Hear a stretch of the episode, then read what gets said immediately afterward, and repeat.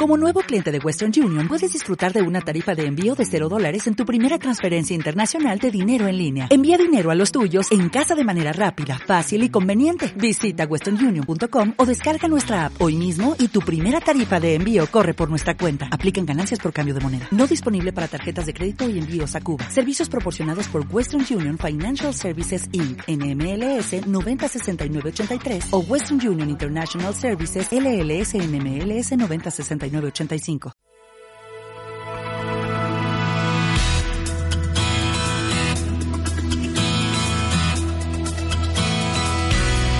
A plena luz, la actualidad de la mañana con José Manuel Girbal.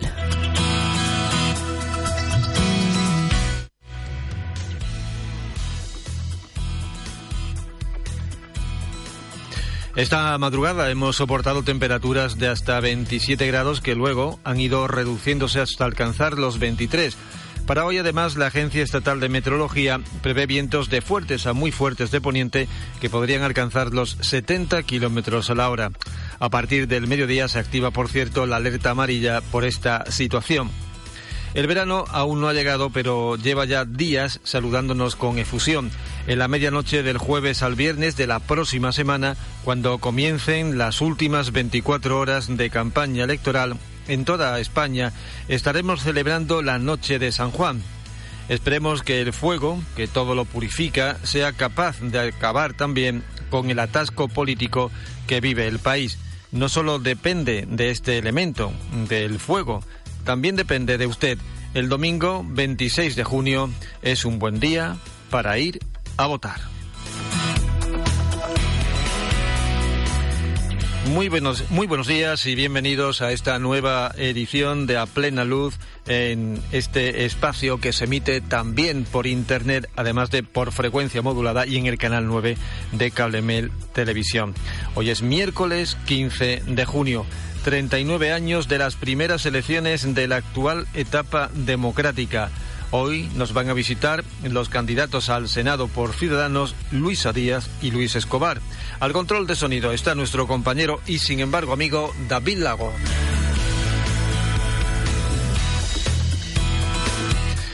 Y no es habitual, pero hoy nos vemos obligados a abrir nuestro repaso a la información general de la mañana con deportes. Y no es para menos.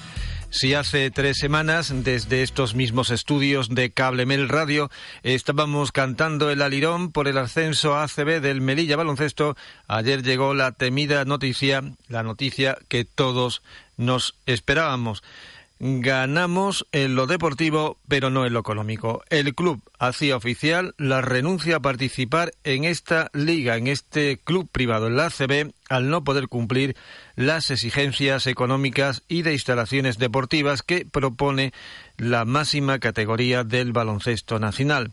No obstante, el club ha solicitado a la ACB mantener los derechos deportivos de cara a la temporada 2017-2018. Jorge Casaña.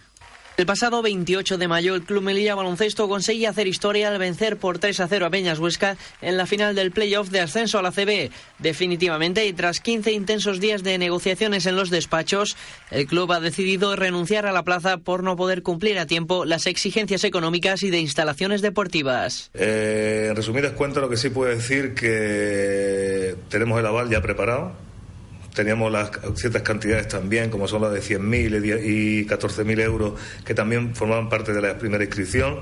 También tenemos una parte del fondo de, ascenso y descenso también, pero claro, eh, la totalidad hasta el millón y medio prácticamente no lo hemos conseguido.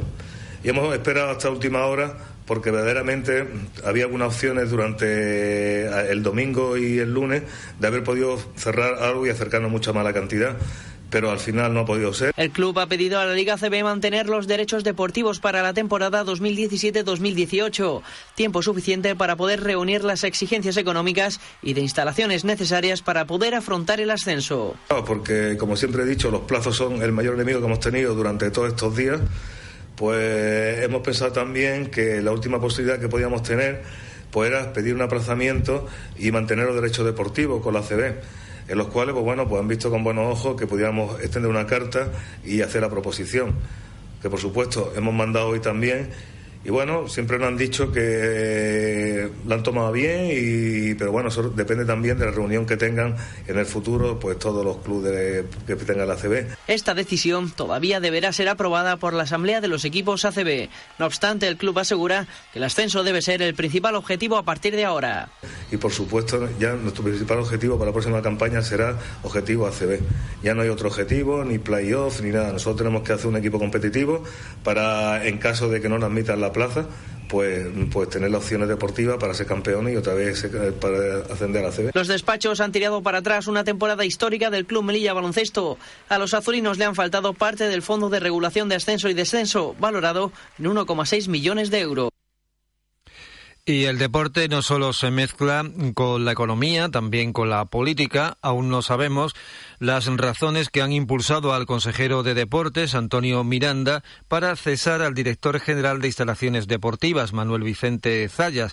Antonio Miranda, que cubrirá su vacante con la contratación de un nuevo director general, no ha querido pronunciarse sobre los motivos de su cese, asegurando que igual que se ponen, se quitan. Escúchenlo cuando responde a la pregunta de nuestro compañero Jorge Casaña. En esta semana el, director de instalaciones deportivas va a ser cesado y nombraré otro director general de instalaciones deportivas. Eh, estará la consejería con tres directores generales, director de educación y colectivos sociales, director general de deporte y juventud y director de instalaciones deportivas. Pues igual que te ponen, se, te quitan. Bueno, pues igual que te ponen, te quitan y las posteriores risas de Antonio Miranda, el consejero de deporte, que en este momento está ofreciendo una rueda de prensa para explicar posiblemente eh, por qué ha cesado al flamante director de deportes. Y 24 horas ha durado la protesta de celadores del Hospital Comarcal a las puertas del centro sanitario, una medida para protestar precisamente por la carencia de personal que durante la mañana de ayer se solapó con la que organizan todos los martes comisiones obreras para exigir al Ingesa que elimine el concurso de traslados de los trabajadores no sanitarios. Las dos noticias las ha cubierto nuestro compañero Sergio Galvez. Vamos a comenzar por las demandas de los celadores. Hay momentos que es que no podemos. Estamos llevando tres o cuatro servicios, urgencia hay cuatro celadores para toda la noche. Sobrecargada, así dice estar la plantilla de celadores del Hospital Comarcal ante la falta de personal. Comisiones Obreras calcula que hacen falta 15 personas más para poder dar un servicio óptimo. Estos trabajadores lamentan la situación laboral tan difícil que están atravesando el celador está súper sobrecargado ya. Eh, le han metido a otros celadores, así lo están solucionando, a otros celadores le meten funciones de otros y así es como van arreglando el tema. En la concentración convocada este martes se ha instalado una mesa de recogida de firmas para exigir a la Ingesa ese aumento de trabajadores. Claro, una recogida de firmas para que haya un aumento de celadores en las plantas, que hacen mucha falta. La concentración tiene previsto prolongarse hasta las 8 de la mañana. Es más, anuncian que seguirán celebrando medidas de protesta de este tipo hasta encontrar una solución a esta falta de personal. Por lo menos haya una subidita, un, apoyo que sintamos que están con nosotros también, que somos seres humanos. Y hay veces nos faltan pies, nos, nos faltan manos, nos falta de todo. No podemos correr, más, más de lo que damos, no podemos. Y porque hay buenos osciladores. Claro, eso redunda en nuestra salud y porque es una sobrecarga brutal. No podemos, es que estamos, esto no es un trabajo de celador, es un trabajo de negrero. Y como les decíamos, en el mismo lugar, ante las puertas del hospital, se concentraba también comisiones obreras para pedir que se anule el concurso de traslados del personal no sanitario del Ingesa en Melilla. Quinta concentración convocada por comisiones obreras a las puertas del Hospital Comarcal para exigir al Ingesa que elimine el concurso de traslado que, según el sindicato, dejaría sin empleo a un 30% de los trabajadores no sanitarios. El responsable de la sección sindical de Sanidad, Miguel Ángel Saiz, cree que detrás de esta medida se esconde la intención de privatizar el hospital. Creemos que no es casual que de las 236 plazas que han ofertado la OPE para este año, para todo el Ingesa, para las tres ciudades, Melilla, Ceuta y el Centro de Osimetría de Valencia, no haya ni una sola plaza para personal no sanitario. Lo hemos denunciado y lo vuelvo a hacer una vez más. Esto tiene un, un tufillo a privatización de futuro. En este sentido, Sáez ha criticado la visita del ministro de Sanidad a Melilla la pasada semana. La califica de electoral y de cara para los ciudadanos no se reunió con las organizaciones sindicales, no habló absolutamente para nada, vino a lo que es una foto, a hacerse la foto que yo entiendo además y valoro que es demasiado cara el sindicato insiste en que el Ingesa no tiene intención de solventar el problema antes de que se resuelva el concurso de traslados a finales de junio. De seguir adelante, esta medida apunta a todos los puestos de las personas que están en un régimen temporal podrán ser reclamados por funcionarios de la península. Y Melilla también se sumó ayer martes a la convocatoria de la Federación de Municipios y Provincias para condenar la matanza de Orlando con una concentración en la Plaza de España. Allí estuvo nuestra compañera Blanca Santos. Minuto de silencio ante las puertas del Palacio de la Asamblea en recuerdo a las víctimas del atentado terrorista en la localidad estadounidense de Orlando. Representantes políticos de las diferentes administraciones se han concentrado para mostrar su repulsa y condena por esta masacre que ha dejado tras de sí medio centenar de víctimas.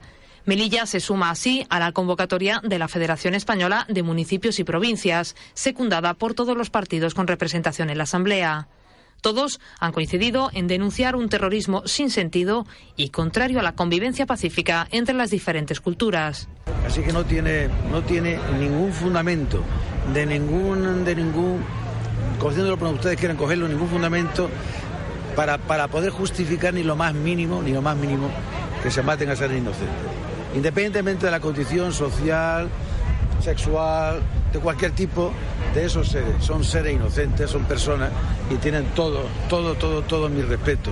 Así que condenar hasta, hasta, hasta la extenuación a estos canallas que hacen de la muerte su forma de vivir y desear que se pudran allá donde estén.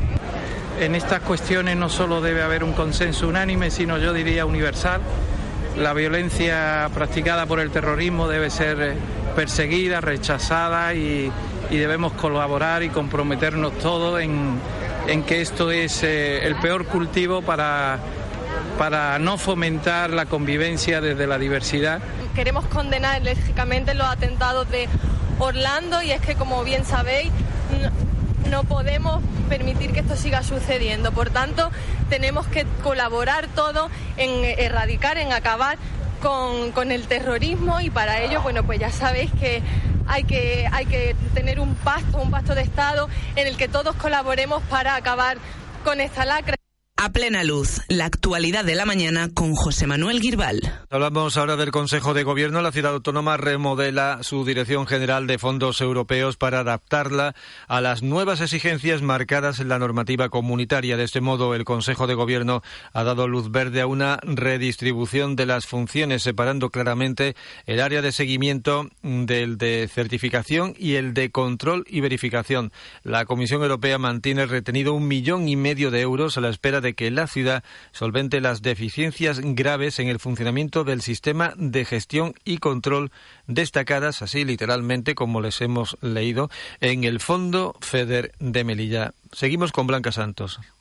La nueva normativa europea ha obligado al Gobierno de la ciudad a implantar cambios en la Dirección General de Fondos Europeos para evitar que se repitan los problemas de certificación de los pagos que todavía arrastra con parte del gasto correspondiente al periodo 2007-2013. El Consejo de Gobierno aprobó el pasado viernes separar en áreas diferenciadas las funciones de seguimiento y control que tiene encomendada la Administración local. Concretamente, el área de gestión, seguimiento y evaluación, el área de control y verificación, el área de certificación y solicitud de pago, además de una serie de, atribuciones comunes que tienen las distintas áreas. El Gobierno también ha decidido ceder gratuitamente a Inmusa el edificio situado en la calle Miguel Zazo para que proceda a su rehabilitación, algo que podría afrontar solicitando una hipoteca del inmueble. Por otro lado, ha dado luz verde a la convocatoria de tres talleres de empleo que supondrían la ocupación durante seis meses de más de 60 personas el proyecto Taller de Empleo para Dinamización de Actividades de Tiempo Libre, Educativo, Infantil y Juvenil, que tiene un coste de 225.000 euros. El segundo proyecto es un taller de empleo de intervención socioeducativa con personas con discapacidad, que tiene el mismo presupuesto. Y un tercer taller de, mm, el proyecto se denomina Servicio a Personas con Dependencias Asistenciales que tiene un coste de 312.000 euros. El área de educación ha recibido el visto bueno a los 410.000 euros solicitados para emprender el programa de reposición de libros de texto, así como a los 40.000 euros que destinará al programa de material escolar para familias necesitadas. Por su parte, Bienestar Social puede ya tramitar cuatro nuevas subvenciones nominativas. Una de 5.000 euros para la atención de víctimas de catástrofes y emergencias con el Colegio Oficial de Psicólogos. Otra de 275.000 euros destinada a la COA para los bonos de transporte que se ofrecen a personas con movilidad reducida o discapacitados. Una tercera subvención de 13.000 euros irá destinada a la Asociación Red Madre para la atención a mujeres embarazadas en riesgo de exclusión social y una cuarta y última ayuda directa de cerca de 35.000 euros que recibirá la clínica El Seranín para la atención de pacientes con trastornos psiquiátricos. Y con esta entrevista cerramos este repaso a la actualidad de Melilla, porque dentro de unos momentos estarán aquí sentados en este estudio de Cablemel Radio los candidatos al Senado por Ciudadanos, Luisa Díaz y Luis Escobar, dentro del ciclo de entrevistas que estamos efectuando a los aspirantes al Parlamento Español en las próximas elecciones del 26 de junio.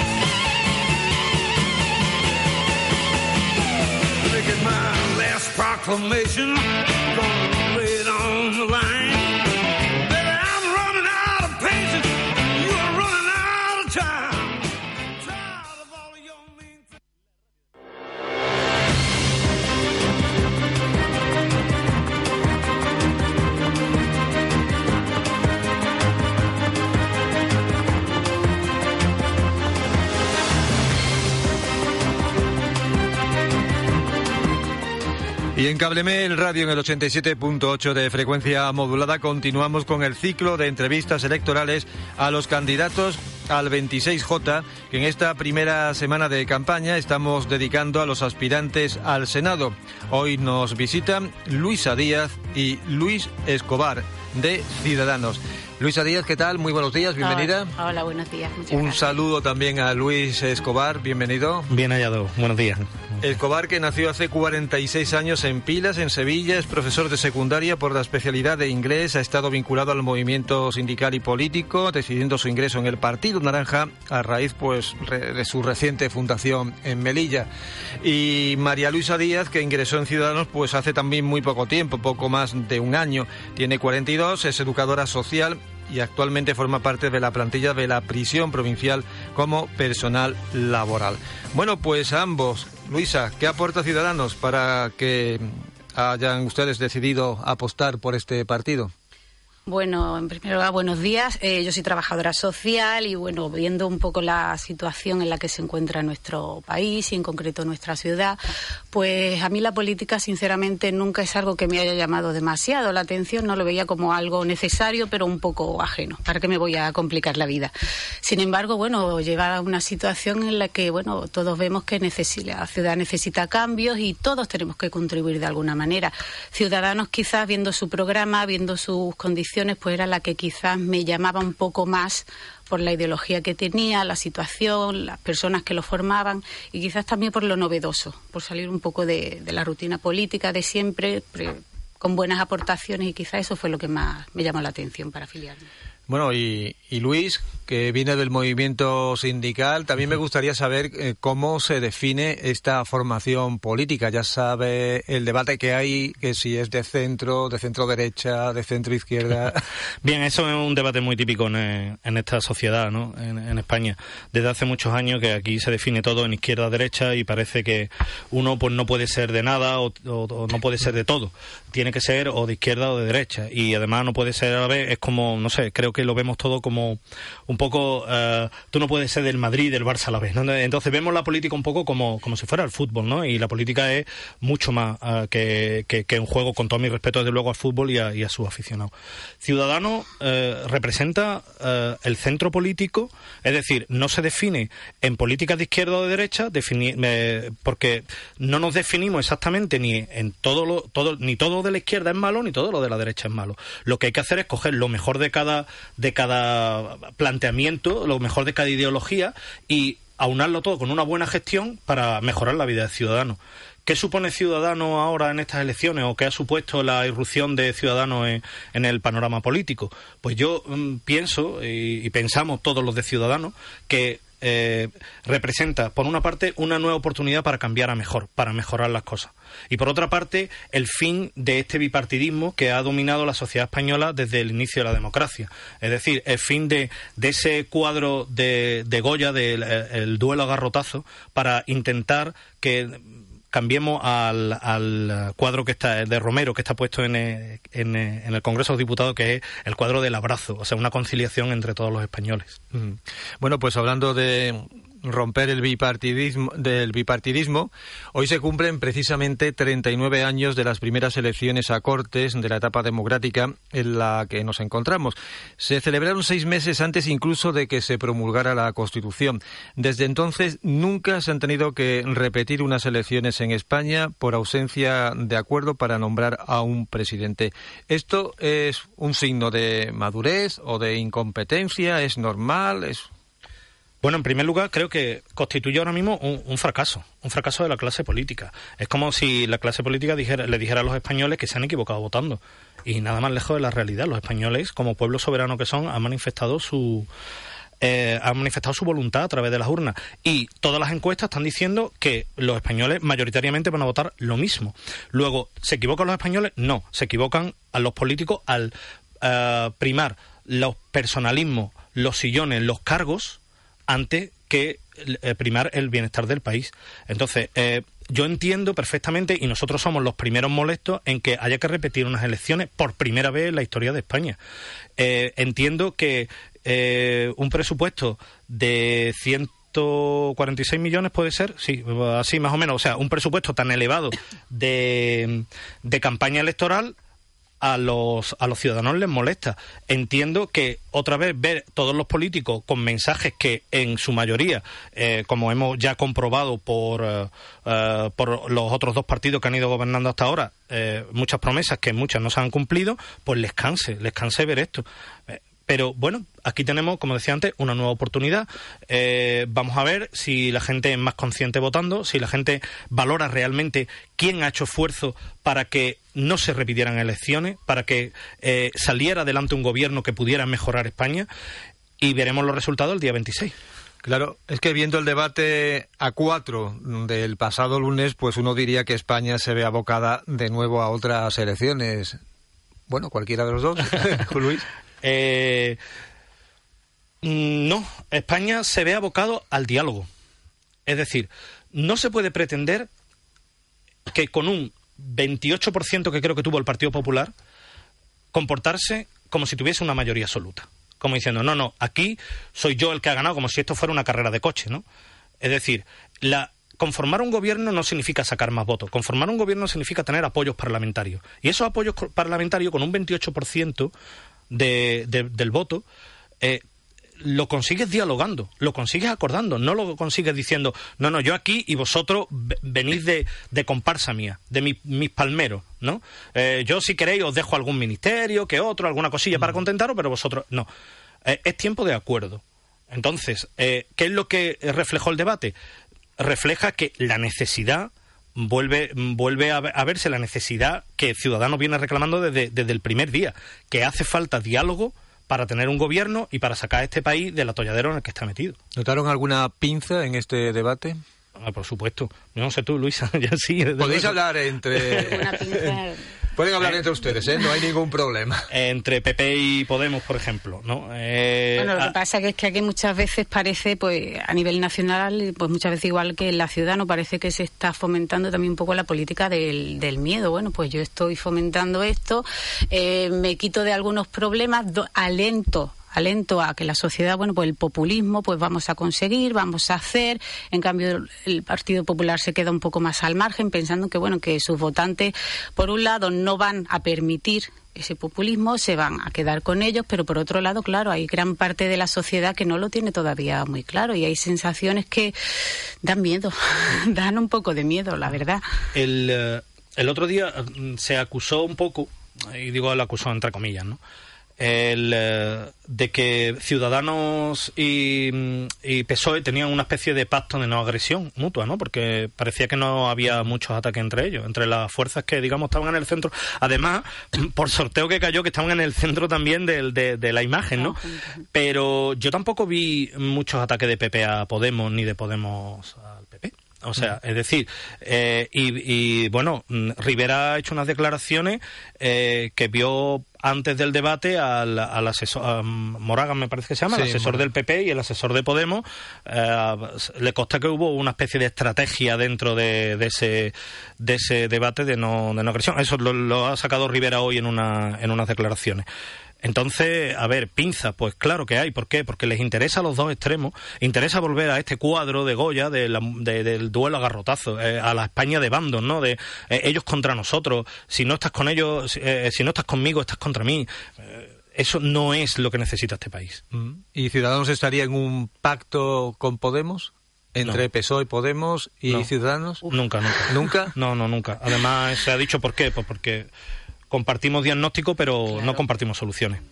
No se pueden pretender dar cierto tipo de soluciones sin tener un respaldo económico y real detrás. Entonces, eh, Ciudadanos, todas las políticas que lleva a nivel eh, de regeneración, de política social y todos los cambios va avalado por un estudio económico detrás que sea viable y, posible.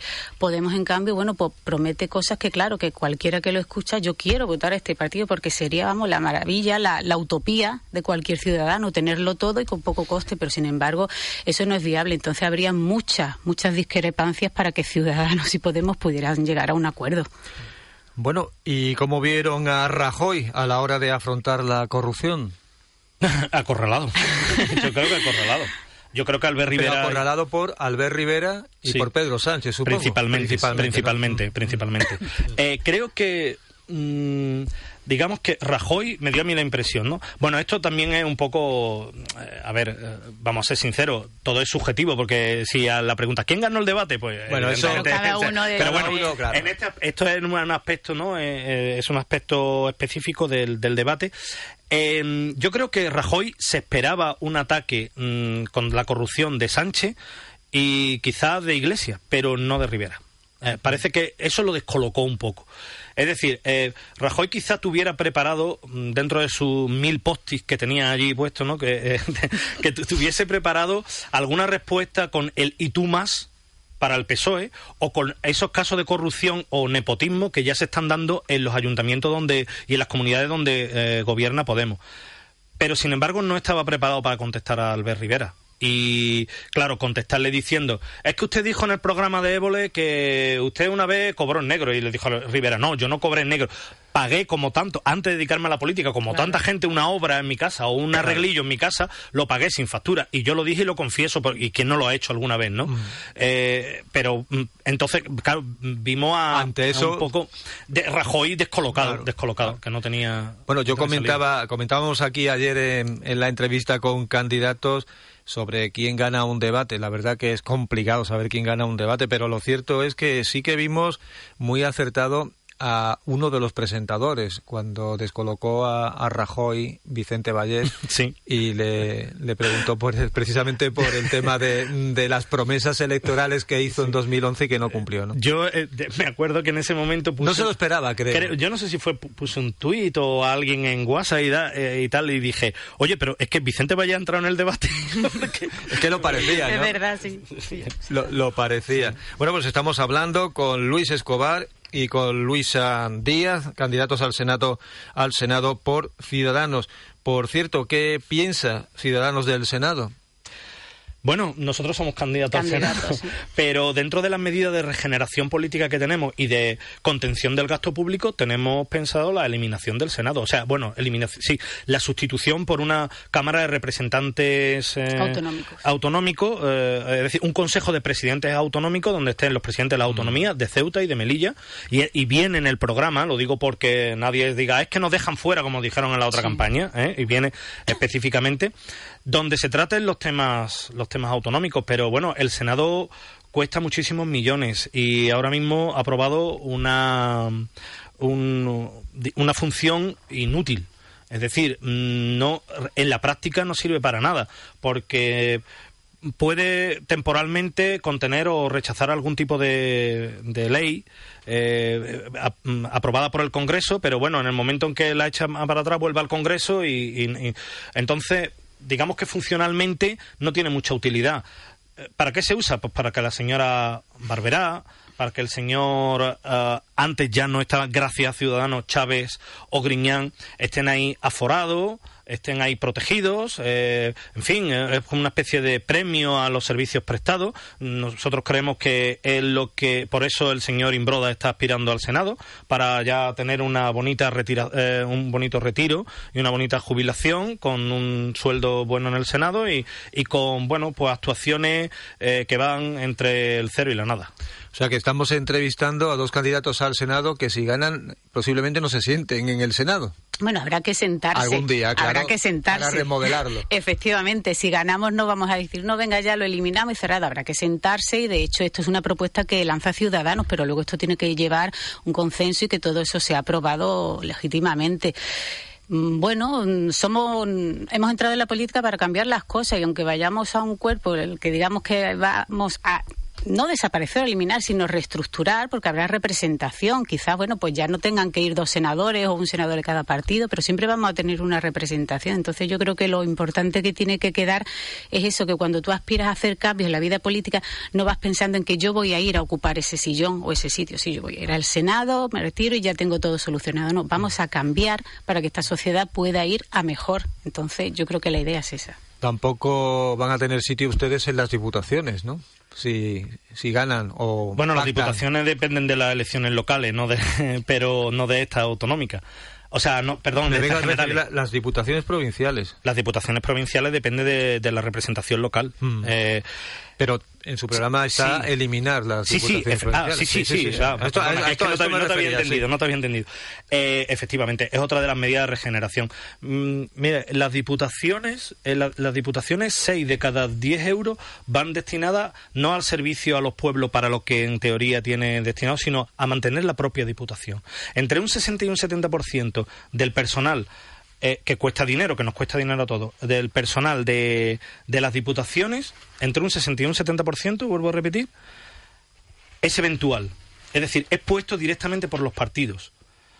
Es decir, las, diputaciones, que algunos las defienden como la, el- los servicios a los pueblos, aquellos pueblos donde no tienen suficiente capacidad económica para autogestionarse y para...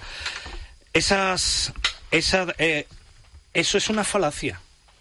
O sea, defendamos mi pueblo y demás, es defendamos mi chiringuito.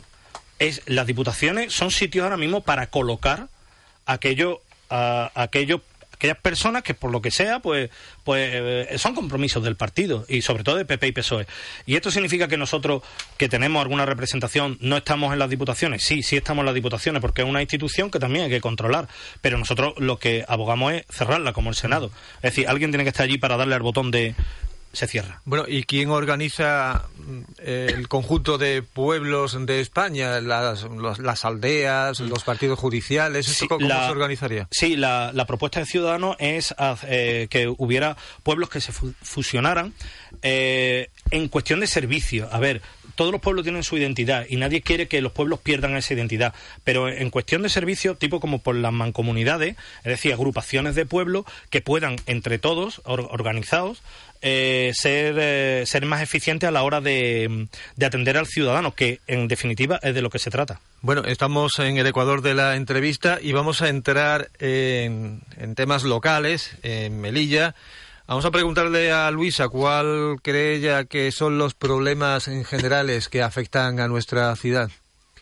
Bueno, en Melilla en concreto, bueno, yo creo que los problemas que afectan a la ciudadanía de Melilla son básicamente los mismos que afectan a nivel nacional, principalmente el tema del paro. El paro es un- una lacra, bueno, pues que llevamos arrastrando ya desde hace un tiempo y que precisamente ahora con la crisis que tenemos, pues se ha agravado.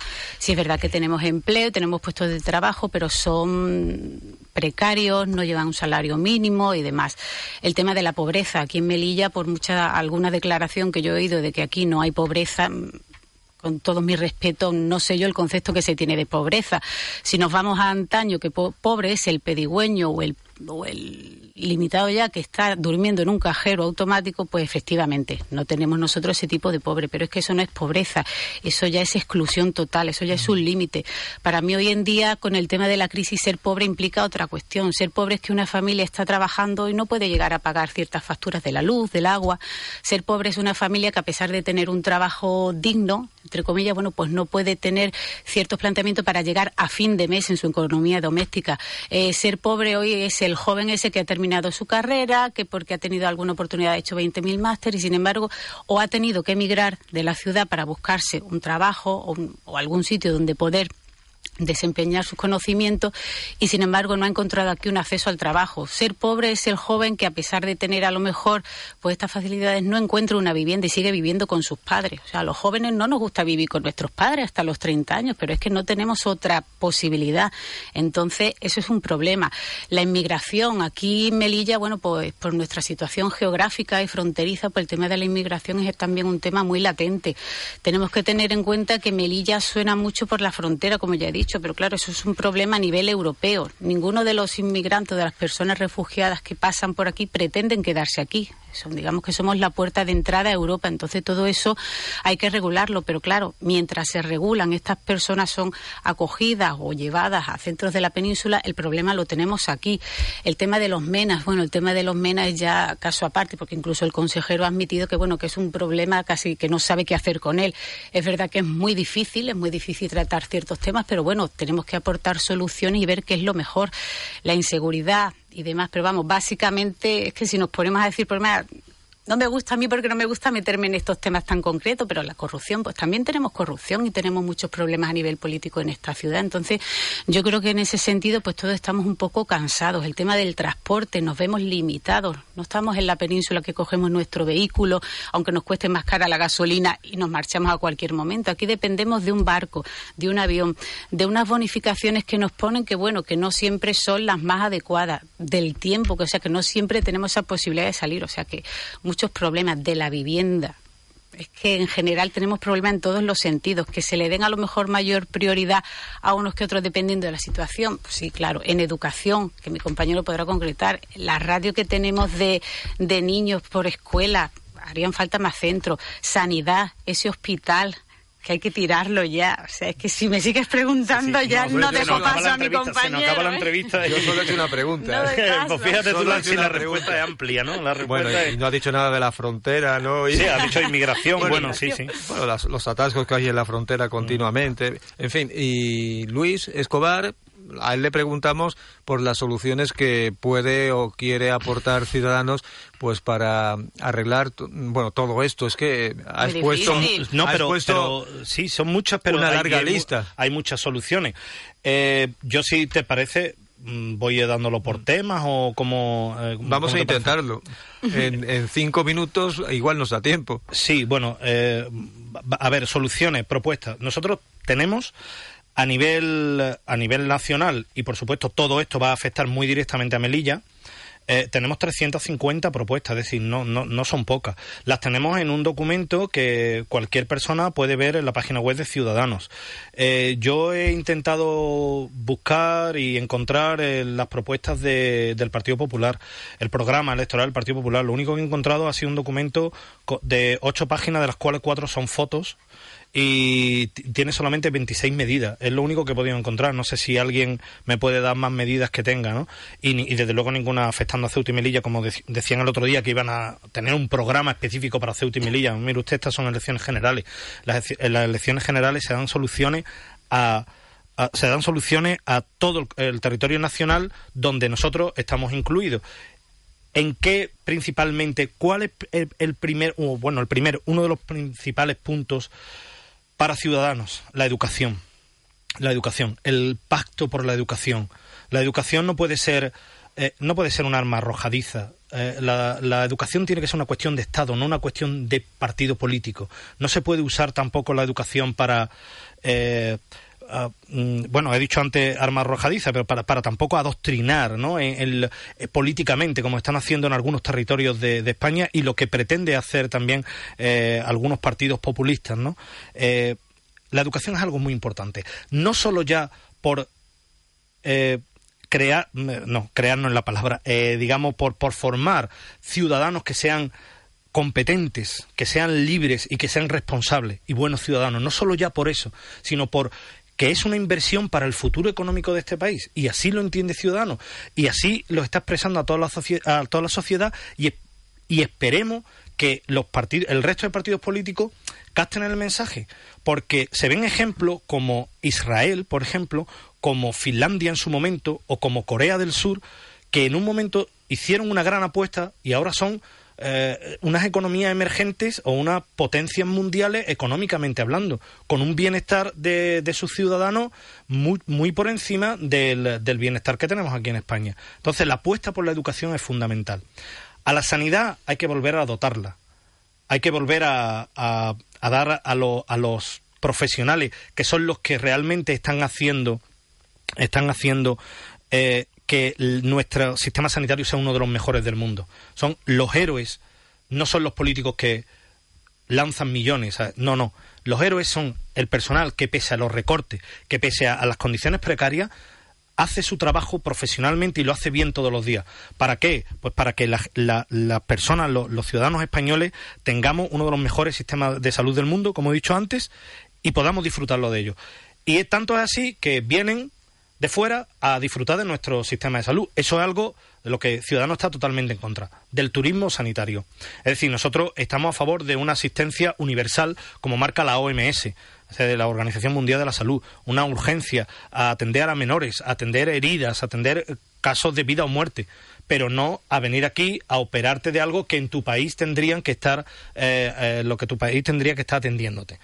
Eh, ¿Qué más soluciones podemos, podemos aportar? Luisa, te podemos- dejo la palabra. Podemos aportar también, bueno, a nivel de la economía y del trabajo, pues el tema de los autónomos, los autónomos que son esa pieza tan importante no para generar puestos de empleo. En España tenemos casi 3 millones de autónomos que pueden generar 200 puestos de trabajo al día. Eso sería muy importante para que nuestra economía saliera adelante. Sin embargo, los autónomos, digamos que han sido también los más afectados de la crisis porque tienen menor protección social que cualquier asalariado y luego pues tiene también una burocracia y una serie de impuestos fiscales que bueno que digamos que están un poquito asfixiados. En este sentido, Ciudadanos propone una medida, en primer lugar, bueno, aquel empresario autónomo emprendedor que iniciara su puesto el primer año no pagaría cuota de autónomo porque bueno pues estás empezando no podemos empezar ya pagando sin saber los beneficios que vamos a tener. Una vez que ya está instaurado bueno pues también se propone que si no llega en beneficios al salario mínimo interprofesional tampoco tenga que pagar eso a cuota. Hay meses que te puede ir bien hay años que te puede ir mejor pero claro esto tiene que ir en función de los beneficios. Si el salario se supera bueno pues ya se pondrá unos tramos para que pueda ir pagándolo. Tratar de quitar un poquito de burocracia, que el IVA se pueda pagar a través de Internet, no tener que hacer colas en Hacienda, por ejemplo. O sea, siempre para tratar de favorecer ese carácter emprendedor que tanta falta hace. Bueno, ahora que me que ha comentado lo de las colas en Hacienda, tengo entendido que hay colas no solo en Hacienda, hay colas también para eh, sacarse el permiso de, de extranjería, en las oficinas de extranjería para sacarse el permiso de trabajo, hay colas incluso para obtener el pasaporte. Dicen que la situación ya es insostenible y se comenta que hay un intento de privatizar pues todos estos servicios, incluido el, el civil. el- es que no recuerdo el Sí, sí. nombre. El, No, el servicio. mm, eh, va, no- bueno, no recuerdo el nombre exac- exactamente, pero me vengo a referir. eh, Ciudadanos estaría eh, o es partidario de privatizar, de externalizar todos estos eh, servicios que ahora mismo son públicos. Ciudadano es es partidario de hacer los servicios administrativos lo más ágilmente posible. Es decir, quizás no haga falta privatizar, porque algunas veces, y de eso tenemos experiencia en esta ciudad, privatizar un servicio no tiene por qué conllevar mejorarlo. O sea, eh, eso no tiene, eh, eh, ese silogismo de si es privado es mejor, no tiene por qué ser así. Lo que aboga Ciudadanos, y creo que Luis ha introducido eso muy bien, es eh, por eh, optimizar todo lo que son los servicios. Es decir, hay que digitalizarlo todo. Hay que, eh, ya estamos en la era de Internet ya de hace- desde hace tiempo. Ya prácticamente todo el mundo, o casi todo el mundo, tiene un ordenador en casa conectado a Internet. ¿Por qué estos servicios no los ponemos, eh, no, no los hacemos más ágiles? Entonces, nosotros lo que queremos, porque también eh, existe una saturación en la administración pública. Una saturación de servicios, una satu- no, no de servicios, perdón, una saturación de, de, de petición de, De demanda, servicio de y de demanda. de servicio y hay algunas veces una mala distribución del servicio que se da. Es decir, tenemos a lo mejor muchos funcionarios dedicados a una cosa eh, que no conlleva tanto trabajo y muy poco funcionario dedicado a, a cosas que llevan mucho trabajo. Hay que hacer una optimización de todo esto, no tiene por qué privatizar, lo único que hacer es gestionar bien. La, la gestión de los servicios públicos, y hablo del, no solamente hablo de la oficina de extranjería, también hablo de la, de, del Ingesa, por ejemplo, hay que profesionalizarla. Es decir, no, no digo privatizarla, sino profesionalizarla. La gestión tiene que estar en manos de gestores, pero no de gestores políticos, ni comisarios políticos, sino gente que acceda a ese puesto por una oposición, por un concurso de méritos, con méritos profesionales. Eh, una, un, eh, un puesto al que se acceda exclusivamente por por la capacidad que tiene uno de gestionar. Así, y los políticos no tenemos que meternos en eso, los políticos lo que, tienen, lo que tienen que hacer es facilitar todo esto. A- Así es como, como nosotros pen- pensamos la idea que tenemos de resolver esta situación. Bueno, pues estamos llegando ya al final. La expresión que no me saliera registro civil. Ah, sí. Las colas Pero en el co- registro civil. Como todo, como to- o sea, como, como cualquier administración. Sí, y eh, ayer, por cierto, Comisiones Obreras indicó con ocasión de las protestas que hay en el hospital comarcal que mm, había cierto tufillo también de privatizar al personal no sanitario del Ingesa en Melilla. No sé si eh, pues también sería, habéis también o han oído ustedes algo. También sería un error. Hay excelentes profesionales y con los que hay podemos funcionar, incluso a, alguno más habrá que habrá que meter. Pero claro, si el gobierno lo que se dedica es a quitarle funciones a los que a los que saben de esas funciones, hablo por ejemplo del Real Decreto eh, del Real Decreto de, de medicamentos de, de, de, mm, Eh, crónicos. Eh, No, no. El de indicación de medicamentos por parte de la enfermería. Ah, sí. Es decir, si... La prescripción enfermera. Efectivamente, la prescripción. Eh, no me salía el término. Estamos hoy un poco con el poniente, ¿no? Eh, eso, eso, es que no me salía, es que todos. no me, no me salía el término. Son- es que es mucha información la que, la que tenemos que manejar. Si tú le quitas funciones, evidentemente después dice, no, es que alguien tiene que hacer esas funciones y la- la- el médico dice, no puedo con tanto, vamos a privatizar, vamos a, mm, vamos a privatizar servicios porque no, eh, mi- mire, es una forma muy encubierta de, de en fin, de, de jugar a este capitalismo de amiguete que, que- que tienen ¿no? Eh, aquí el, el- tanto el gobierno de España como el gobierno de la ciudad. Vamos a favorecer a ciertas empresas que siempre son las mismas para que esto tenga ¿eh? de trabajo, pero siempre, siempre las mismas. Bueno, pues ya sí que tenemos que cerrar este, esta entrevista a los candidatos al Senado por Ciudadanos, eh, por Melilla de Ciudadanos, y lo hacemos como siempre con la pregunta cojonera que firma el tabardillo. Así que mucha, mucha atención. Uy, qué miedo me da. Y ahí, ahí va el tabardillo con esa pregunta.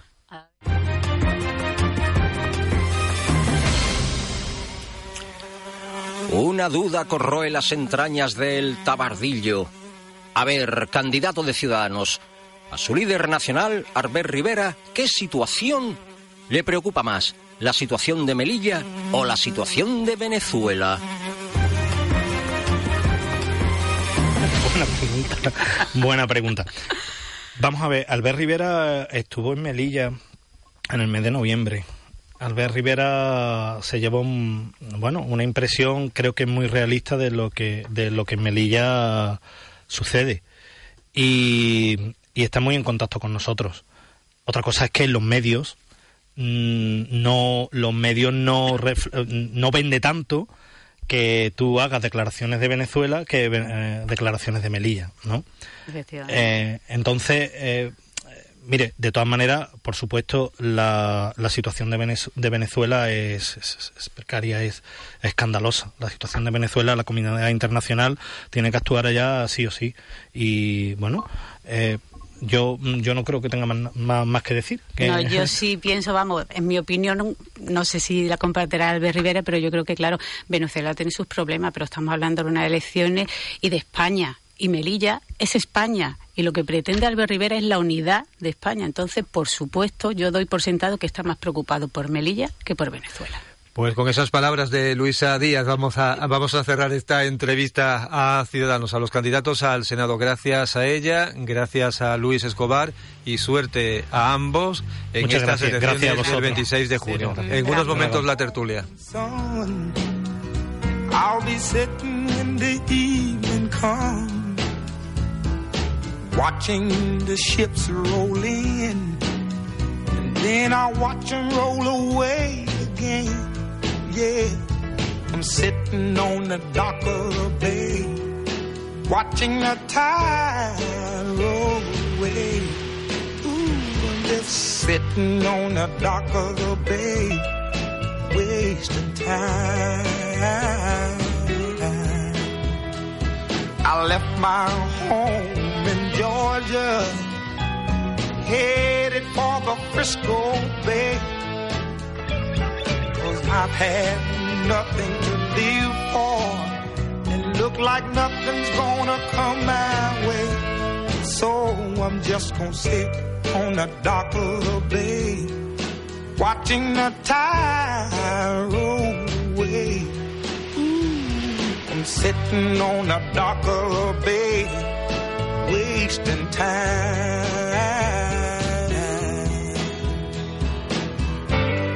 Look like nothing's gonna change. Everything still remains the same. I can't do what ten people tell me to do.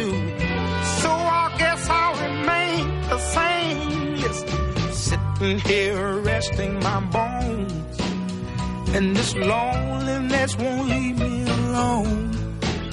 Listen, 2,000 miles I roam just to make this dock my home. Now I'm just gonna sit at the dock of a bay, watching the tide roll away. Ooh, I'm sitting on the dock of a bay, wasting time time.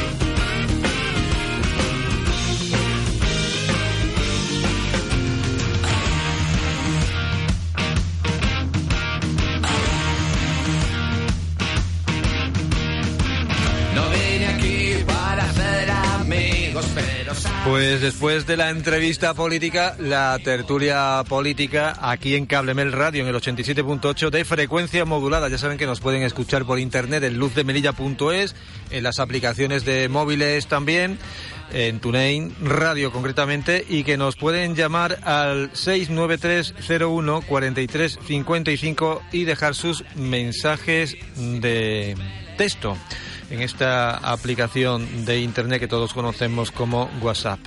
Antes de proceder a la tertulia, bueno, voy a saludar a los colaboradores, pero queremos leer también los artículos más destacados de La Luz.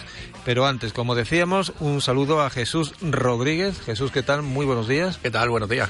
Bueno, él es de UPyD y, y se presenta al, al Senado, ya estuvo con nosotros en las entrevistas y también se ha convertido en, en contertulio. UPyD El- del Betis, ¿eh? que no se te olvide. Y del Betis. Aunque pierda. Esto me recuerda una cosa, ahora diré. Podemos, el señor de, de Podemos, José Carlos, ¿qué tal? Hola, muy buenos Muy días. buenas. Bienvenido. Muchas gracias. Y tenemos allí en la esquina del corne, o que es una redundancia, claro, porque corne significa esquina, tenemos a Higinio Rodríguez alias Simeone. Cholo. Hola, buenos días. Bueno, esto se debe a una, a una conversación que tuvimos anoche precisamente por, por WhatsApp eh, para preparar o al menos invitarlo, como siempre, como todos los miércoles, a la, a la tertulia de, de los miércoles, precisamente. Cinco encapuchados agradecen, uy, agradecen, por favor, ¿cómo estamos? eh? Es que es que el día está de poniente, ¿no? Eso dicen. El día está de temporal de poniente Sí, y esto afecta a nuestra a nuestra lengua más de lo que quisiéramos. Cinco encapuchados agreden con un machete a un conductor de la COA. Es una de las noticias de portada de la luz de Melilla, que como saben ustedes sale eh, todos los miércoles, un semanario de Cablemel Media que sale a la calle todos los miércoles. Es una de las principales noticias referente a esta agresión pero no solo hubo una, sino dos en menos de 12 horas, de la que después comentaremos también aquí en esta conversación. Otro de los temas principales de la luz de esta semana es la concentración en apoyo de los detenidos melillenses en la operación Haber, con una foto de dos hermanos que fueron detenidos como presuntos yihadistas, estuvieron unos 10 meses en la cárcel y luego salieron sin cargo a las a la calle. Ellos eh, se declaran como no culpable de lo que se le acusa y piden también la comprensión y el respeto a los derechos humanos para otros seis detenidos en la operación mm, Haber, en otra operación mm, diferente que en este momento están en la cárcel a pesar de que cuatro de ellos pues durante casi un año estuvieron eh, fuera de, de prisión. Y se preguntan que por qué razón si eran tan peligrosos han podido estar diez meses en la calle y ahora tienen que volver a la cárcel.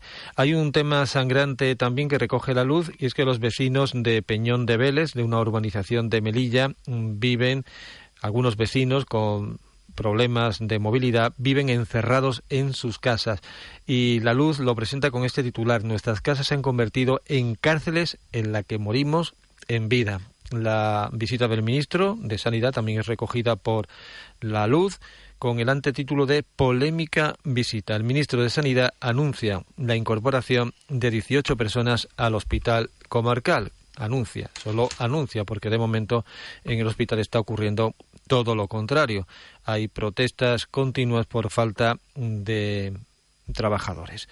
Y un tema más, un tiroteo en la cañada se salda con un herido grave trasladado a un hospital de la península. También hay una presentación a todo color de los cinco partidos principales que se disputan los tres escaños en juego en el Parlamento español y en el Senado, pues los sí son tres escaños, do- dos en el Senado y uno en el Congreso. Bueno, pues son los temas principales que aborda la luz de Melilla esta semana y yo creo que podíamos abordar también nosotros alguno de ellos. No sé quién, quién empieza, pero podemos tratar el de la inseguridad ciudadana, por ejemplo. Pues podemos. Sí, porque ayer en la tertulia no nos quedó ni un segundo para hablar de este tema y vamos a ver si podemos abordar esta crecida, ¿no? Esta escalada en inseguridad. Tiroteo en la cañada, dos agresiones seguidas a conductores de la COA, grave una de ellas con un machete, con un conductor herido. Es sintomático la cantidad de, de incidentes de, de inseguridad ciudadana que estamos viviendo. También leí esta mañana mm, las detenciones de, de un chaval joven porque había acuchillado a otro y en la cara, en fin. Estamos viendo que, la inseguridad ciudadana está creciendo de una manera alarmante. También es verdad, no, no, no es justificación, la violencia nunca encuentra una justificación, pero es verdad que en la ciudad estamos viviendo en unos límites bastante importantes, en zonas periféricas, en barrios concretos. Vuelvo a repetir, no justifica en absoluto la violencia, pero puede dar a entender por dónde van los tiros, las, las circunstancias y por dónde probablemente si continuamos en, el- en la misma eh, ruta, en el mismo sendero, pueden acabar siendo cosas Sí, bastante esto lo más comentaste importantes. en la tertulia del pasado miércoles, que no recuerdo por qué caso era, porque es que ya Sí, hemos, no perdido, hemos perdido la cuenta, Sí. pero todo esto que hemos recogido hoy del el tiroteo en la cañada, los agredidos, es nuevo, claro. Es, Sí, sí, por es eso que hablaba de una escala. es nuevo. El enfrentamiento de los policías. El enfrentamiento de los policías, sí, que estuvo, Este estuvo tema, Jesús sí. también. Entonces, eh, claro, cuando y- te y encuentras, cuando te encuentras tantísimas, se va a quedar hoy se va a quedar con eso. Cuando te encuentras tantísimas temas, pero después te encuentras unos responsables mm, de, de- de delegación del gobierno, el señor Malik, que dice que vivimos en, una ciudad, pues no sé, el país, eh, Alicia, en el país de, de las maravillas, poco más o menos, ¿no? Una ciudad donde no hay miseria, donde no hay gente pasando hambre, donde no hay mendigos, donde no hay violencia, donde no hay Y donde, eh, perdona, inseguridad. los comerciantes son los culpables de lo que Sí, pasa sí. en la frontera. Al final los culpables somos los ciudadanos normalmente, somos porque somos muy mal educados. No tiene nada que ver que no haya colegios nunca desde- o, o que las condiciones educativas sean fatal desde hace muchos años. En fin, cómo se culpabiliza normalmente a, incluso en muchos casos a las víctimas eh, con tal de no, de no buscar o no encontrar soluciones. Eh, de verdad, yo lo he dicho muchas veces, siento reiterarme, pero es un- una, hipocre- una hipocresía y un cinismo hecha gobierno. Y ante eso creo que, que- que la gente tiene que empezar a, a tener claro que o se pone remedio o el futuro de esta ciudad corre bastante peligro.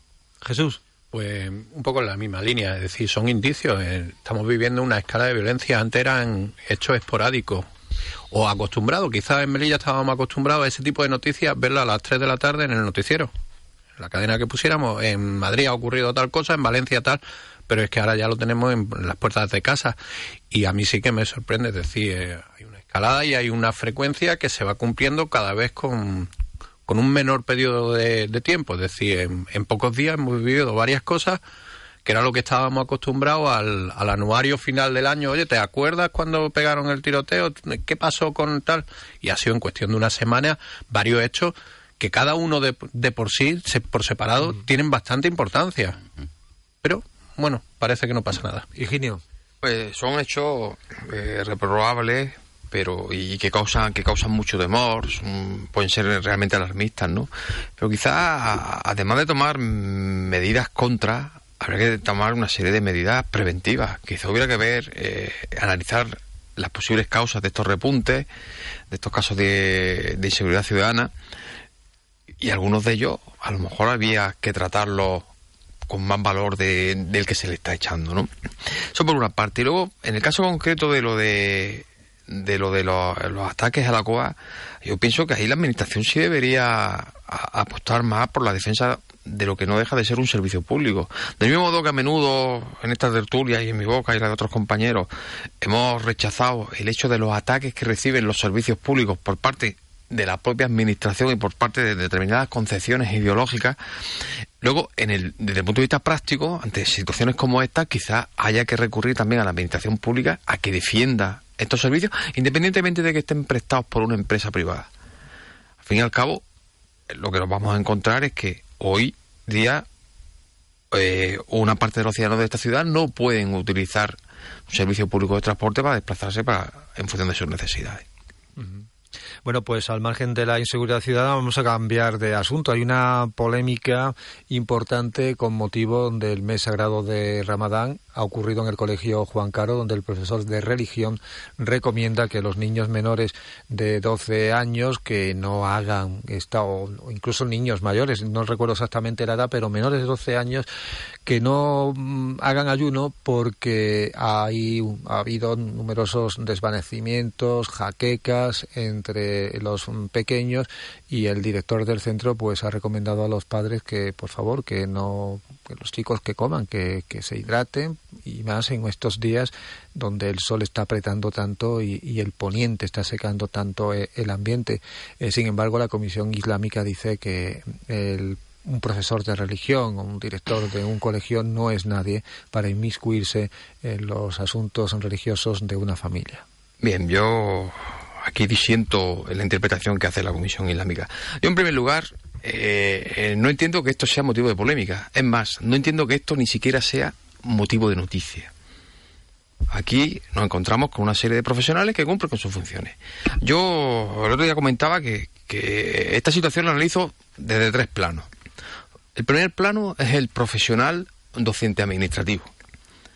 Se da una circunstancia en un colegio, en un centro educativo, y son una serie de circunstancias que pueden entrañar cierto peligro. Y automáticamente la dirección del centro y el profesorado cumple con su obligación, que no es otra que dar parte de esta situación y comunicarla a los padres.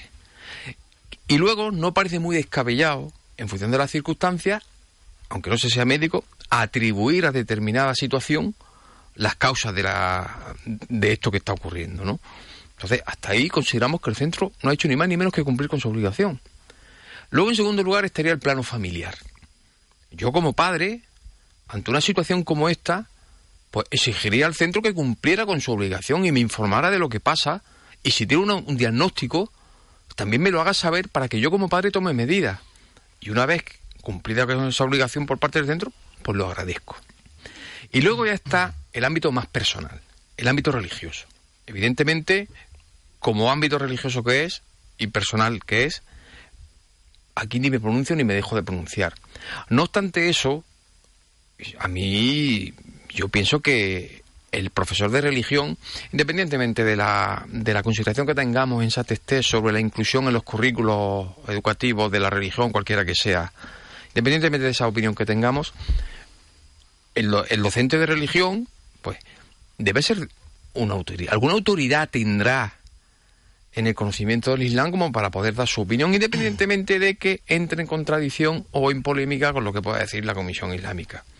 Pero el hecho, el hecho aquí es que hay una serie de alumnos que han vivido una situación concreta, una situación que afecta a su salud, y desde el centro se toman las medidas que se tienen que tomar. Punto, y no hay más nada. Y luego ya que cada familia y cada uno, en función de su carácter personal, ni siquiera lo que le diga la Comisión Islámica, ¿eh? en función de su yo, como, como individuo y como creyente, que tome las posturas y las medidas que considere oportunas. Ni más ni menos. Yo, eh, si puedo Sí, sí, intervenir, Jesús. eh, eh, totalmente de acuerdo. Es decir, simplemente voy a implementar un poco lo que estaba diciendo. Y quizás te he entendido eh, poniendo los tres, los tres planos que has puesto en, en un plano de igualdad. Eh, quiero hacer hincapié un poco en la idea de no verlos como en un plano de igualdad. Es decir, en primer lugar hay que proteger a esos menores. Quizás a lo mejor, pero bueno, no te he llegado a entender de esa forma. Eh, lo primero es proteger a esos menores. Es decir, el último, para mí, eh, si pregunta Jesús Rodríguez, eh, bueno, eh, ese es el plano ese religioso en el que yo tampoco tampoco voy a entrar. Es decir, no, no me parece adecuado. Por, por mi parte puedo entrar en el ámbito que, una vez que cierro mi casa, que es lo que decidimos hacia adentro en ese plano religioso. Pero en primer lugar son esos chavales. Es decir, y también quiero recordar que en estos días porque tengo al, al pequeño mío, está examinándose de selectividad. Se están jugando en estos días, en estos tres días, eh, su nota y probablemente su carrera y probablemente muchos condicionantes que se van a encontrar a lo largo de su vida en estos días. Están partiendo con una desventaja. Eh, yo ahora acabo de entrar y lo primero que te he dicho, José, dame un po- una botellita de agua, digo, porque vengo seco. Es decir, para intentar realizar mm, medio normal este, este trabajo que me ha encargado de comentar estas cositas, necesito, es decir, eh, eh, alguna forma habrá, es decir, cuando, cuando se está en una situación de este tipo, bueno, son días que quizás no haga ese ramadán, pero sí los pueda recuperar después, es decir, t- todos conocemos gente que, bueno, que por circunstancias enferman. Sí, claro, la necesitan- Islámica dice que solamente en tres ocasiones se puede relegar los días de Ramadán, que es Pero- cuando, cuando hay enfermos, an- ancianos o algún problema relacionado con... Sin Bueno, quitarle no autoridad. exactamente, pero bueno, tres preceptos. Sin quitarle autoridad a la Comisión Islámica, que probablemente sepa más que yo. Mm. Pero sí que es verdad que mi religión la vivo yo con Dios. Entonces, eh, yo me entiendo con, con él, es decir, no lo voy a engañar, pero porque, porque no, pero, pero bueno, eh, sí que es verdad que hay una serie de cosas que, que, bueno, que, que tengo que, que tengo que hacer y, y me gustaría que no me afectara mi religión, porque en ningún momento va a querer Dios que a mí me salga mal un examen por un, una cosa de esta, por una, con una medida más estricta, una interpretación más estricta de lo que me está pidiendo. Claro, otra de las características precisamente que tienen las fiestas musulmanas, que lo decía Jesús, es la movilidad. El calendario escolar o el calendario de cualquier tipo está acoplado a las fiestas. En verano hace mucho calor, no hay clase, los chicos no van a clase. En Semana Santa eh, se sale de procesiones o de lo que sea, o la gente suele viajar y también se dan unas vacaciones, hay una eh, la- no sé cómo decirlo pero una especie de, de relajación en las empresas también en Navidad igual pero son fiestas fijas que se acoplan al calendario laboral. Con el Ramadán o con la fiesta del sacrificio no ocurre esto José. Bueno, vamos a ver. Eh, nos vamos complicando un poquito lo que quería, en lo que, en lo que iba a ser mi respuesta. Evidentemente, Bueno, las fiestas- musulmanas. hablamos luego de la Vale. movilidad, claro. Las fiestas musulmanas se atienden a otro calendario porque se rigen por el calendario lunar, que es de Mm. 28 días. Entonces, eso, con respecto al gregoriano que tenemos nosotros, pues se va haciendo que tenga cierta movilidad en fechas y que pueda ocurrir que determinadas festividades de ellos concurran, como ha pasado el año pasado, como está pasando este mismo año, que ocurren en verano. Algo que, que desde un punto de vista fisiológico pues puede ser preocupante, ¿no? Yo quería matizar que al mar, yo no voy a entrar en la cuestión ni a quitarle autoridad a la- a- a- ni a la Comisión Islámica ni al profesor de- de religión, porque supongo que en esos temas sabrán más que yo. Eh, yo solamente puedo decir que eh, por encima de cualquier tipo de cosa, en esto estoy de acuerdo con Jesús, por encima de cualquier cosa está la ley de protección del menor, la, la, la administración, el gobierno, la autoridad tienen la responsabilidad de proteger al menor por encima de cualquier creencia o circunstancias. Y aquí a lo mejor deberían de plantearse mm, buscar algunas alter- alternativas, mm, no necesariamente a golpe de decreto, pero sí a lo mejor de una forma de concienciación de determinadas eh, cosas que están pasando o que puedan llegar a ocurrir porque además yo creo que el precepto, perdón, no quiero hablar del precepto. Yo lo que quiero decir es que por encima, eh, reiterarme, por encima de todo está la ley del menor, tienen que llegar a algún tipo de consenso, hay que entender, como dice, como estaba diciendo Jesús, evidentemente, que hay circunstancias, que exámenes, eh, bueno, muchas circunstancias que pueden hacer que, que esto perjudique seriamente la salud de una persona, que son su, es su religión, se lo plantean y ellos tienen que decidirlo, pero que un niño de 8 años, un niño de 9 años, un niño de 12 años, no, crea, no creo que deba estar obligado a ningún tipo de precepto religioso de ningún tipo, de- ni de ninguna religión que pueda poner en peligro su vida bajo ningún concepto. Aunque también quiero decir que es verdad que a lo mejor por las circunstancias se puedan estar camuflando otra serie de problemas que determinados barrios tienen porque esos niños ya han pasado no estábamos en Ramadán, pero estas circunstancias ya han pasado en otros momentos en esta ciudad y en otras ciudades de España. Entonces, quizás se pueda juntar el hambre con las ganas de comer y, y puedan hacer más evidente este tipo de circunstancias. algo que añadir menores. algo más que añadir Higinio Hombre, sobre- has sacado, has puesto un tema polémico encima de la mesa, quizá Sí, muy inconscientemente, polémico. cuando has hablado del calendario escolar, ¿no? Mm. Y es cierto que el calendario escolar, pues, al ser el calendario musulmán lunar, pues puede generar determinados problemas en determinados momentos. Pero nuestro, desde nuestro punto de vista también el calendario escolar genera muchos problemas porque está sujeto a una serie de, re- de, de fiestas, la mayor parte de las cuales son de origen religioso. También, no nos engañemos. O sea, Testé lo ha pedido por activa y por pasiva, el Foro por la Educación se pronunció en este, el extinto o y inerte foro por la educación de Melilla se pronunció en este sentido también en un momento de adaptar un poco mejor los ritmos escolares a las necesidades de los alumnos y a las necesidades de la actividad docente, ¿no? Y recientemente se ha, se ha aprobado para, para el próximo curso un calendario un calendario eh, escolar en la comunidad de Cantabria que está generando cierta polémica y que a mí me llama mucho la atención que los titulares siempre siempre son dos semanas de vacaciones cada dos meses. No, no, no, no, no se trata de eso, se trata de una redistribución del número de días lectivos en función de los ritmos que hacen falta y que sean más acordes eh, atendiendo a determinados criterios pedagógicos. Y digo determinados porque otros pueden no estar de acuerdo. Y Claro, es que- es que comparamos, tendemos Ahora, y déjame que termine un momentito la, eh, la idea.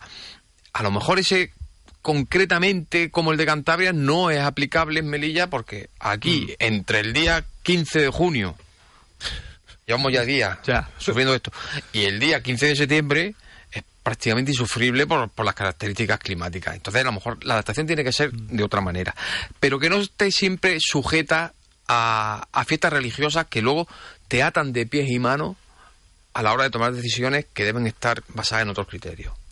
No, que decía que tendemos a comparar el trabajo con el aprendizaje y no podemos hacer esta comparación y más con niños porque los niños están formándose, están en formación tanto biológicamente como mentalmente. Ahí estamos. Y dice, no, es que los maestros tienen muchas vacaciones. Bueno, es que eh, tienen una profesión que han elegido, que es esta, y que tiene que ir de, aco- en- de acuerdo con el desarrollo formativo de los pequeños. Y luego los maestros est- eh, trabajan en casa también, y, Sí, y el bueno, equi- y los hay- equipos directivos en agosto están trabajando. Bueno, que, Hay que no es tan fácil. ¿eh? Los, to- los toros, como siempre, desde la barrera siempre se ven muy bien, ¿vale? Y, y yo creo que normalmente en España hay, no, yo sé muy poco de fútbol, pero creo que en España hay más o menos unos 35 millones de entrenadores nacionales y una selección. O sea que em, desde fuera todo se ve muy Bueno, aquí bien. tenemos un experto en En, educación. en educación, sí, vamos, en este Sí, caso, yo- y además está poniendo los puntos sobre la IE, Claro. sobre lo que son las circunstancias concretas. Yo- Y en eso yo quiero apoyarlo y me callo porque... Eh, no, pero es que, abusando un poco de la palabra, con lo que has comentado hace un momento y con el descaro que te da la edad, a, a esas quejas de sobre las vacaciones de los maestros te voy a dar dos argumentaciones. Una, proveniente del descaro que te da la edad, y es que según a qué persona, a gente que ha podido y ha tenido capacidad de estudiar, y si te quejas de esa manera, se le dice claramente, mire usted, la facultad de educación está abierta para todo el mundo y cada dos años se convocan oposiciones a otra gente que no ha tenido acceso por las circunstancias de estudiar, pues evidentemente no le puede salir con esa respuesta, ¿no? Pero luego hay otra cosa, que es que las vacaciones, eh, las vacaciones son no X días, es X tiempo porque durante el año dedica X tiempo al trabajo. Y el trabajo que se dedica en la docencia no está en 35 ni en 37 horas semanales. Sí, son las recogidas formalmente por, por el estatuto de la, de la función pública docente, eh, de la función pública, perdón, pero luego en la práctica el desarrollo de la labor docente bien hecha, Bien hecho. de todo, Bien hecho. Sí, que de todo hay. de todo hay, como Claro. en todos los colectivos, ¿no? Eh, pero yo lo que no puedo, ni me puedo permitir, ni quiero hacer, es juzgar al colectivo por aquellos que no lo hagan bien. Y el gran, la gran mayoría de los docentes es gente entregada a su trabajo que echa mucho más de 35 horas a la semana. Y en ocasiones se lo tiene que robar incluso a su vida familiar. Porque los maestros y maestras tienen hijos que el fin de semana quieren ir al parque y el fin de semana hay que corregir exámenes en determinadas fechas. Hay que preparar también determinadas cosas para el inicio de la semana que viene. ¿Por qué? Y ahora con la ¿Por qué 11 así? mucho más. ¿Por qué? Y ahora con la 11 más trabajo administrativo. Bueno, si- Si nos ahí podríamos hablar largo y tendido de, la barrabasada que se está haciendo por parte del Ministerio en este sentido. Nos vamos a quedar sin maestros. Nos reímos que- porque, en fin, eh, porque te lo Acérquese, tienes que por tomar favor, con- al micrófono. te lo tienes que tomar con cierta ironía y te lo tienes que tomar con cierto humor, porque si no, de verdad sería para echarse la mano a la cabeza y para, para más de uno darle unas cuantas zurrainas de echarlo del despacho y decirle, mira, muchacho, ¿qué te estás planteando? Bueno, eh, lo está diciendo Eugenio, hay profesión, en este caso es esa profesión, hay muchas profesiones que tienen unas condiciones de trabajo y unas condiciones muy complicadas. Yo, vamos a ver, yo he, oí- he oído infinidad de veces decir, oye, qué bien viven los bomberos, mira, trabajan un día o dos y descansan no sé cuánto. contigo. Y bueno, vamos a ver, es verdad, es verdad, pero cuando llega el momento de Pero necesidad... es que no es eso solo. Es que los bomberos están formándose diariamente y están trabajando durante el turno, están trabajando en el cuartel, en el parque, Sí, están trabajando continuamente. Solo tienes que pasarte por el parque de bomberos y oler. Trabajo al lado. No, o- o- trabajas al lado. ¿Y a que hueles a goma quemada? Oh, sí, a que sí, hueles y- a y goma la quemada. espuma, y los veo trabajar, quiero decirte. Ah, es verdad que también tendrán sus momentos de relax, porque deben de tenerlo como la vida. persona, pero que cuando tienen que trabajar en serio, eh, son los primeros que están ahí. Entonces, vamos, cada trabajo tiene sus circunstancias y uno tiene que entender cuáles son las circunstancias, cuál es el estrés que te produce ese trabajo, cuál es la peligrosidad que te produce ese trabajo. Pero además tenemos que tener en cuenta qué es lo que nos están favoreciendo esos trabajadores. Y en, este- en el caso de la enseñanza, nos están favoreciendo el futuro. Es que es el futuro lo que ponemos en sus manos.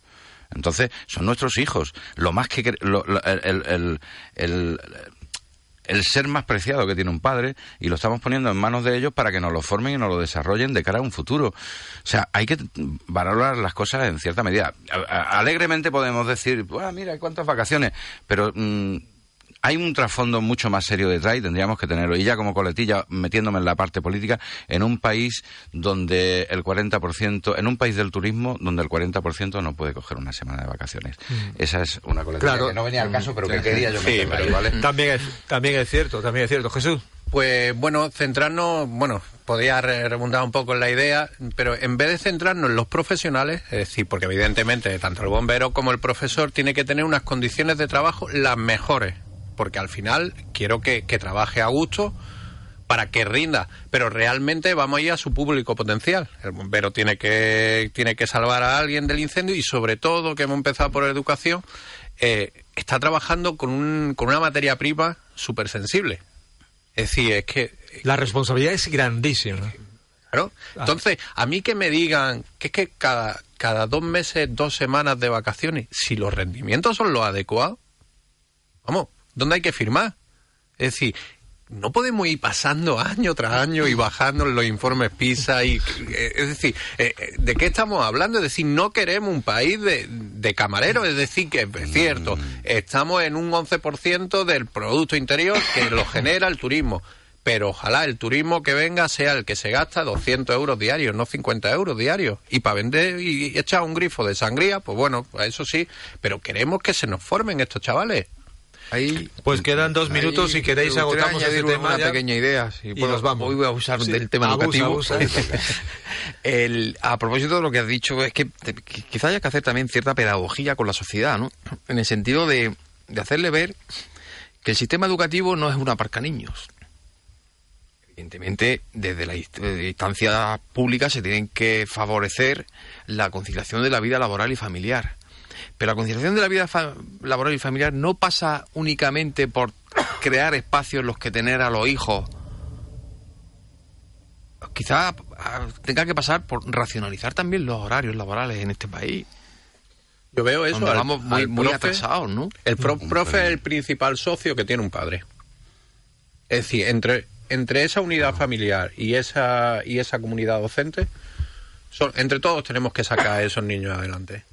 Y no todos comprenden la labor del docente y menos ahora con estas ratios tan altas y con tantísimo trabajo que, que tienen, como hemos comentado antes, que sería ya entrar en Yo otro sin- tema. sinceramente no quiero, no, no, no, no, si quien Quedan 30 segundos. Bueno, pues ya está. Mm, Sinceramente creo que hay que apoyar la labor que hacen los, los docentes, que puede haber alguno, pues como hay en cualquier colectivo, que no se toma el trabajo como debería y espero que en ese sentido se tomen las medidas siempre oportunas porque el futuro de nuestro de, no- de nuestra vida, de nuestros hijos, porque no es el futuro de esos niños, pero es el futuro que también nos toca a nosotros, oye, que son los que nos van a tener que llevar al geriátrico y cuidarnos o atendernos como merezcamos el día que, que- nos toque, ¿no?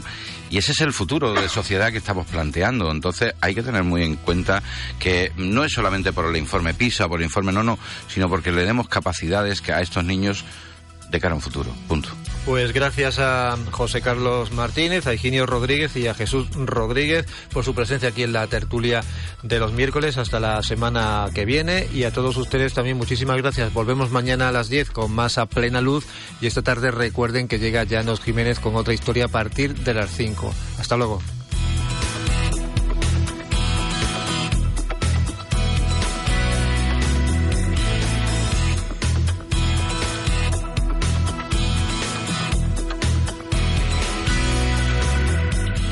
Escuchas Cablemel Radio.